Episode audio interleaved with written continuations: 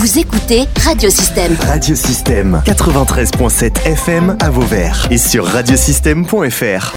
Radiosystème. Interview. Florent Lupi-Chapelle est avec nous. Bonjour. Bonjour. Alors, euh, Florent, vous êtes euh, manager, mais aussi président de l'association euh, Pratique et Savoir-faire des gens de Bouvines. Et donc, vous êtes venu ici nous parler d'un projet qui est donc euh, de porter la diversité de la Camargue, la candidature de la Camargue et de ses traditions au patrimoine euh, immatériel de l'UNESCO. Est-ce que vous pouvez nous parler de ce projet? Oui, effectivement, donc c'est un projet au long cours que nous avons euh, relancé euh, en créant une association qui rassemble l'ensemble des acteurs du monde culturel camarguais, de ce qu'on peut appeler entre guillemets la bouvine, donc depuis 2018. Cela nous a permis eh bien, de, pouvoir faire plusieurs réunions publiques pour présenter la démarche tout d'abord. Et dans cette euh, association, on retrouve des personnalités importantes comme euh, Monsieur Jacques Maillan, vice-président, Monsieur Jean Mangion, président du Parc des Alpilles et maire de Saint-Étienne-du-Grèce, qui est aussi vice-président, Annelise Chevalier, euh, donc qui est quand même spécialiste du Félibrige, euh, qui euh, est secrétaire aussi de l'association, Serge Colombo, qui s'investit, enfin qui représente le centre naturel de la réserve du Scamandre.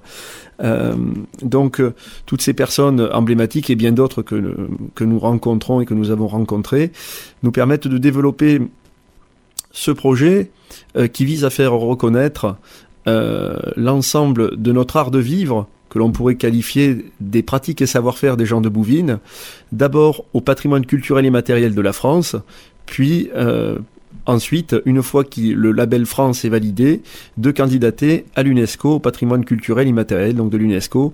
Et là, c'est un projet de coopération que je vais développer par la suite. Voilà, et vous avez aussi dans, les personnalités importantes aussi qui composent l'association, Monsieur Béranger Aubanel notamment.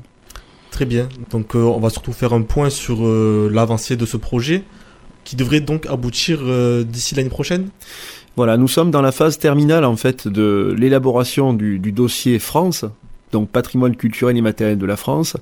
Nous avons depuis 2022 et 2023, à la fois en 2022, fait plusieurs réunions avec des ateliers de rencontres avec les acteurs donc de notre monde de la bouvine pour euh, à la fois au niveau du costume, de la langue, euh, des éleveurs, des raseteurs, des membres de clubs taurins, euh, à la fois de la jeunesse et aussi des personnes plus, on va dire, qui ont du recul sur l'histoire, euh, qui nous ont permis de récolter et de recueillir des témoignages importants qui vont nous permettre de, de, de rédiger et qui vont permettre à l'ethnologue qui est qualifié pour rédiger ce dossier, euh, justement d'amener tous les éléments qui sont au contact du terrain. Car pour constituer un dossier PCI France, patrimoine culturel et matériel de la France, il ne faut que rapporter les éléments du terrain et un tel dossier ne peut être porté à la réussite finale que par justement euh, les personnes qui sont euh, motrices et qui sont, euh, je dirais, euh, à l'essence même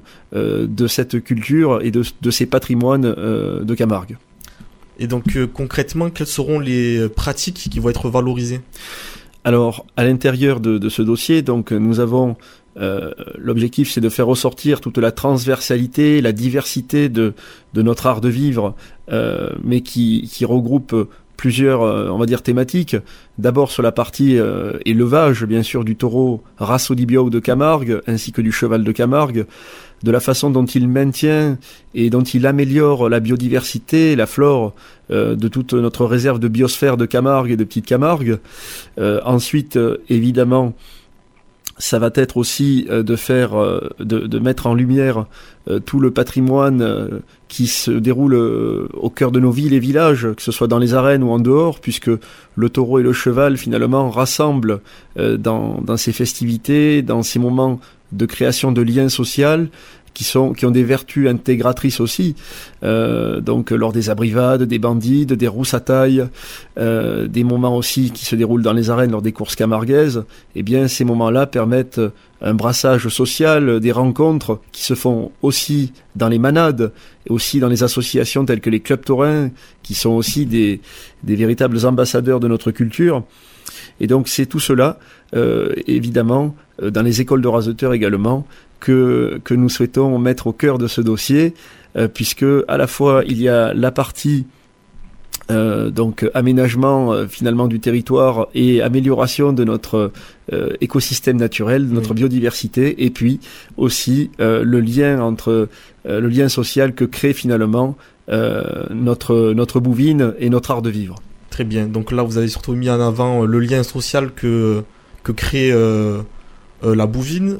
Vous avez aussi parlé pardon de la biodiversité, la place du taureau. Est-ce que vous pouvez nous en dire plus? Oui, parce que nos, taureaux et nos chevaux, mais notamment les taureaux, sont élevés dans des conditions euh, euh, tout à fait remarquables, puisque en général, on considère qu'un bovin adulte euh, a entre un hectare et demi et deux hectares pour lui, et, dans des endroits aussi au cœur de la Camargue où lui seul peut s'épanouir et, et pâturer, et en même temps, ce qui est aussi euh, fondamental, c'est le lien qu'il y a entre la terre et le taureau qui permet au taureau de conserver son caractère qui est unique. C'est euh, finalement le taureau, c'est un, animal qui est élevé, mais qui conserve de la façon dont il est élevé son, son caractère sauvage. On parle en provençal ou, en occitan de, de, sauvagine du taureau, et c'est ce caractère-là qui permet aussi de retrouver euh, ces taureaux de race Odibio au cœur de nos courses camarguaises dans des brillantes carrières euh, de cocardier. Très bien. Alors euh, le projet porte surtout sur la candidature de la Camargue et de ses traditions au patrimoine immatériel de la France, mais aussi de l'UNESCO.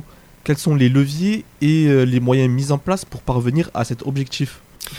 Alors, si vous voulez, nous avons donc deux étapes dans le projet qui sont majeures. Donc là, j'ai évoqué la partie euh, France, qui est la première étape.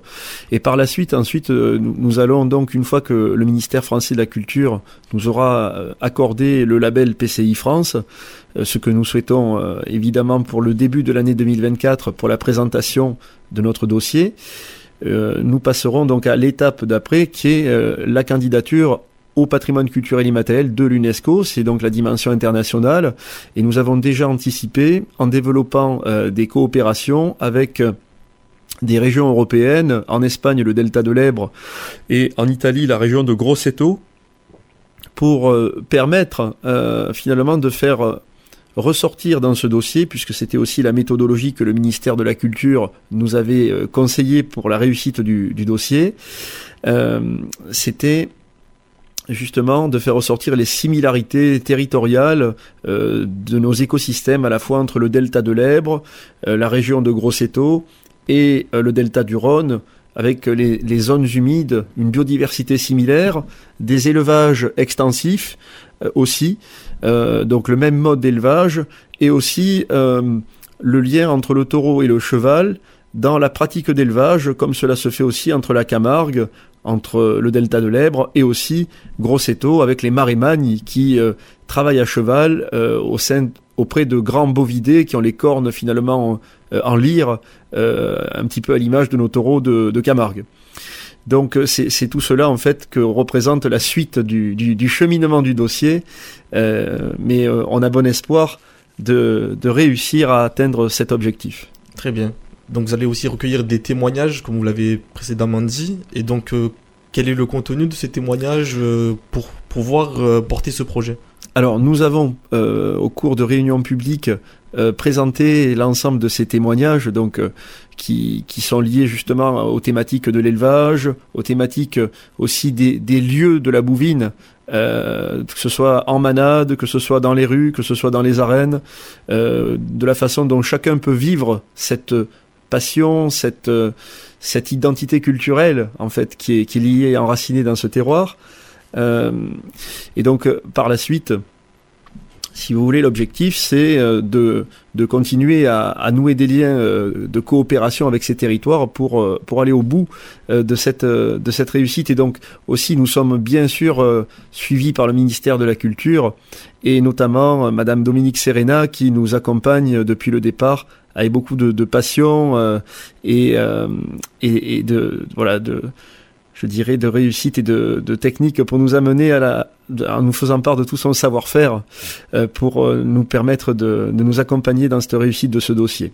Voilà. Et donc on invite l'ensemble des personnes à notre assemblée générale pour venir découvrir, écouter, ou bien pour les personnes qui, qui ont déjà adhéré. L'assemblée générale se tiendra en Arles à la CCI la Chambre de commerce et d'industrie vendredi 23 juin à partir de 18h. Très bien. Donc, autre chose à rajouter, peut-être la suite, qu'est-ce qui vous attend? Eh bien là maintenant, nous sommes donc dans la phase, je dirais, de, conclusion de l'élaboration du dossier avec euh, euh, le choix de l'ethnologue donc euh, qui va se faire. Et aussi, ce qui est important, c'est que nous sommes conseillés donc au sein de, l'association. Il y a un comité scientifique qui est coprésidé par messieurs Jean Jalbert et monsieur Frédéric Somade, donc qui sont à la fois euh, qui sont des spécialistes dans leur discipline, à la fois Monsieur Somade dans l'ethnologie et Monsieur Jean Jalbert dans le, la partie euh, biodiversité, environnement, euh, qui nous permettent de nous conseiller dans dans le suivi du dossier, la partie technique, voilà, et scientifique. Et Madame Claire Maillan qui accompagne le projet sur la partie administrative et aussi qui, qui préside le, le comité de pilotage. Peut-être un dernier mot aux auditeurs pour conclure cette interview? Non, mais surtout, euh, une, euh, nous souhaitons justement qu'il y ait une adhésion massive à ce projet, la plus large possible, parce que euh, cette labellisation de notre culture qui se transmet de génération en génération, et nous souhaitons que cela se poursuive dans le temps long, que nos enfants et petits-enfants puissent se transmettre cette, cette passion, cette culture, voilà, ces traditions qui sont tellement à la fois singulières et, et diversifiées, eh bien nous souhaitons par euh, l'obtention euh, de ce label culturel, euh, et bien que cela perdure dans le temps, face parfois aux interrogations, face parfois aussi aux, je dirais, aux réprimandes de certains certains élus politiques qui, qui méconnaissent grandement et qui par idéologie peuvent essayer de ternir ces cultures. Et donc pour, pour conclure, je ferai référence à une citation d'Albert Camus qui disait que tout ce qui dégrade la culture raccourcit euh, les chemins euh, vers la servitude. Donc notre patrimoine culturel est vecteur de progrès et de liberté, et donc nous on aime partager euh, nos pratiques et nos savoir-faire, et on espère qu'à travers cette démarche, ça permettra de, ça permettra l'épanouissement de, de, nos cultures. Très bien, c'était donc le mot de la fin avec Florent Lupi-Chapelle, donc manager et président de l'association Pratique et Savoir-faire des gens de Bouvines, donc, qui est donc venu nous parler euh, du projet de porter la candidature de la Camargue, pardon, et de ses traditions au patrimoine immatériel de la France et de l'UNESCO. Merci à vous. Merci de m'avoir accueilli. Vous pouvez réécouter, télécharger ou même partager cette interview via le site internet ou le soncloud de radiosystème.fr.